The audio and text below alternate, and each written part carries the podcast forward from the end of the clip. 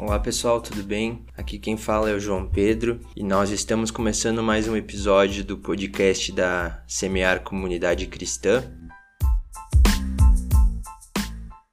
E nós continuamos falando sobre atos de justiça nesse mês de junho. É um mês que nós estamos falando muito sobre esse assunto que nós consideramos muito importante para o corpo de Cristo, para a igreja do Senhor. E hoje nós vamos falar que os atos de justiça passam pela língua. Não sei se você já ouviu aquele ditado, aquela expressão que nós falamos mordi a língua. E a pergunta que eu faço para você hoje é: você já mordeu a sua língua? No sentido de falar algo e perceber depois que estava errado, falar mal de alguém e perceber que essa pessoa é uma pessoa muito legal, por exemplo, ou diversos outros exemplos relacionados a isso. Essa expressão morder a língua, ela é muito conhecida, né? E nós vamos falar basicamente sobre isso hoje, sobre o que nós estamos falando, porque com a nossa língua nós fazemos justiça ou fazemos injustiças. Então vamos começar?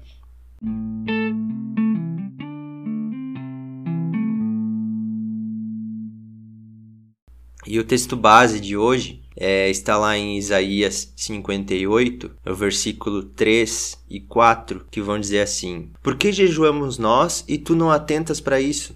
Por que afligimos a nossa alma e tu não o levas em conta?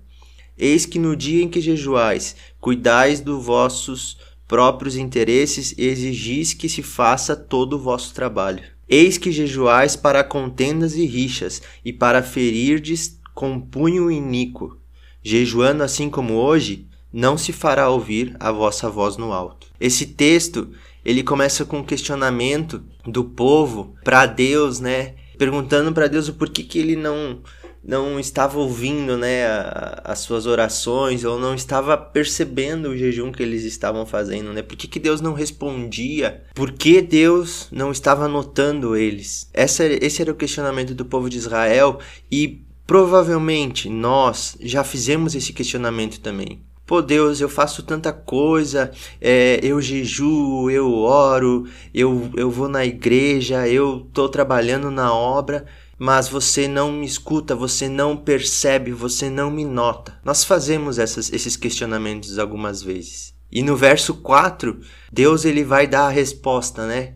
É, dizendo que eles jejuavam e discutiam, brigavam e batiam uns nos outros, e que não era esse o jejum, não era esse o jejum que Deus tinha escolhido para eles. Um jejum que busca o, os seus próprios interesses e, e não considera as outras pessoas não é um jejum que Deus deseja para nós. Eu posso jejuar para um fim individual meu, para um propósito individual meu, mas a minha conduta, ela não pode ser egoísta e nem individualista. O jejum, ele sempre tem que ser acompanhado por atos de justiça, com atitudes que vão demonstrar Jesus, que vão apresentar Cristo. E além disso, ali no versículo 9 deste mesmo capítulo, vai dizer assim: Então clamarás e o Senhor te responderá, gritarás por socorro e ele dirá: Eis-me aqui. Se tirardes do meio de ti o jugo, o dedo que ameaça, o falar injurioso. Se abrires a tua alma ao faminto e fartares a alma aflita, então a tua luz nascerá nas trevas, e a tua escuridão será como o meio-dia. Fica claro nesse versículo que essas são as atitudes que nós temos que ter para que o Senhor nos responda. Nós temos que tirar do nosso meio todo tipo de escravidão, todo aquele dedo que ameaça ou a língua ofensiva que nós temos muitas vezes. Nós poderíamos falar dessas três atitudes, mas vamos focar na língua ofensiva. Você já se sentiu injustiçado por saber que alguém falou mal de você? Ou você já magoou alguém por falar mal? Ou já se sentiu feliz em saber que alguém te defendeu quando alguém estava falando mal de você? Então, a língua tem esse poder. A língua tem esse poder de destruir, mas ele tem também esse poder de salvar.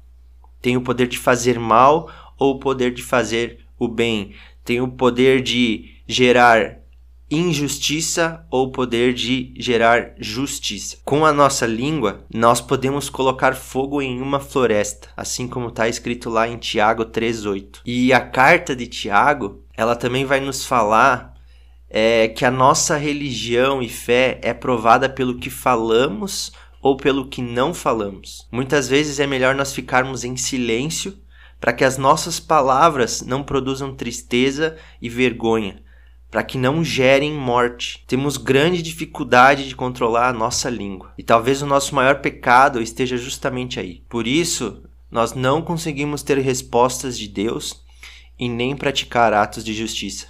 Sabe, querido, o jejum, você não faz o jejum para que você consiga algo de Deus. O seu jejum não vai mudar Deus. Deus ele não muda. Então, você pode ficar meses sem comer, mas você não vai mudar Deus. O jejum você não faz para alcançar a bênção. O jejum não é uma barganha com Deus. O jejum ele muda você. O jejum ele faz você ficar mais perto de Deus. O jejum faz você ficar mais sensível ao Espírito Santo, à vontade de Deus. O jejum ele faz com que a vontade de Deus impere sobre a sua vida. Então quem muda é você, então quem alcança a bênção é você, porque você está mais próximo de Deus e você consegue entender qual caminho você precisa andar para alcançar a bênção, para alcançar a vontade de Deus e realizá-la. Então, nós precisamos entender que o jejum ele vai gerar resultados em nós. E se nós quisermos alcançar esses atos de justiça, nós precisamos entender a vontade de Deus. Precisamos entender que nós precisamos controlar a nossa língua. E nós vamos então passar a manifestar o amor de Cristo. Porque então nós vamos parar de julgar as pessoas, mas nós vamos passar a acolher as pessoas. A justiça de Deus, ela se efetiva, ela acontece com graça e misericórdia. Se nós quisermos ser perdoados por Deus, então nós temos que perdoar também. Se nós pedirmos resposta para Deus, então nós devemos ser essa resposta para as outras pessoas. Quantas vezes nós já mordemos as nossas línguas ao julgarmos as pessoas? Quantas vezes somos praticantes de atos de defesa e de bênção? Faça essa comparação. Quantas vezes você já mordeu a língua? E quantas vezes você usou sua língua para abençoar as pessoas. Meu pedido, a minha oração nesse dia é que a nossa língua seja um instrumento para a realização de atos de justiça. Que nós possamos louvar, nós possamos agradecer, bendizer ao Senhor de todo o nosso coração. Mas também que nós possamos elogiar as pessoas, declarar palavras de bênçãos para o nosso próximo, que nós possamos falar palavras positivas. Se alguém falar mal de outra pessoa na sua frente, defenda essa pessoa. Não permita que o mal se instale por meio da sua língua. Seja canal de vida, não de morte. Que nós possamos ser um praticante de atos de justiça, principalmente com a nossa língua. Que Deus nos abençoe e que essas palavras elas façam sentido nos nossos corações e que possamos continuar lutando contra as injustiças e praticando a justiça.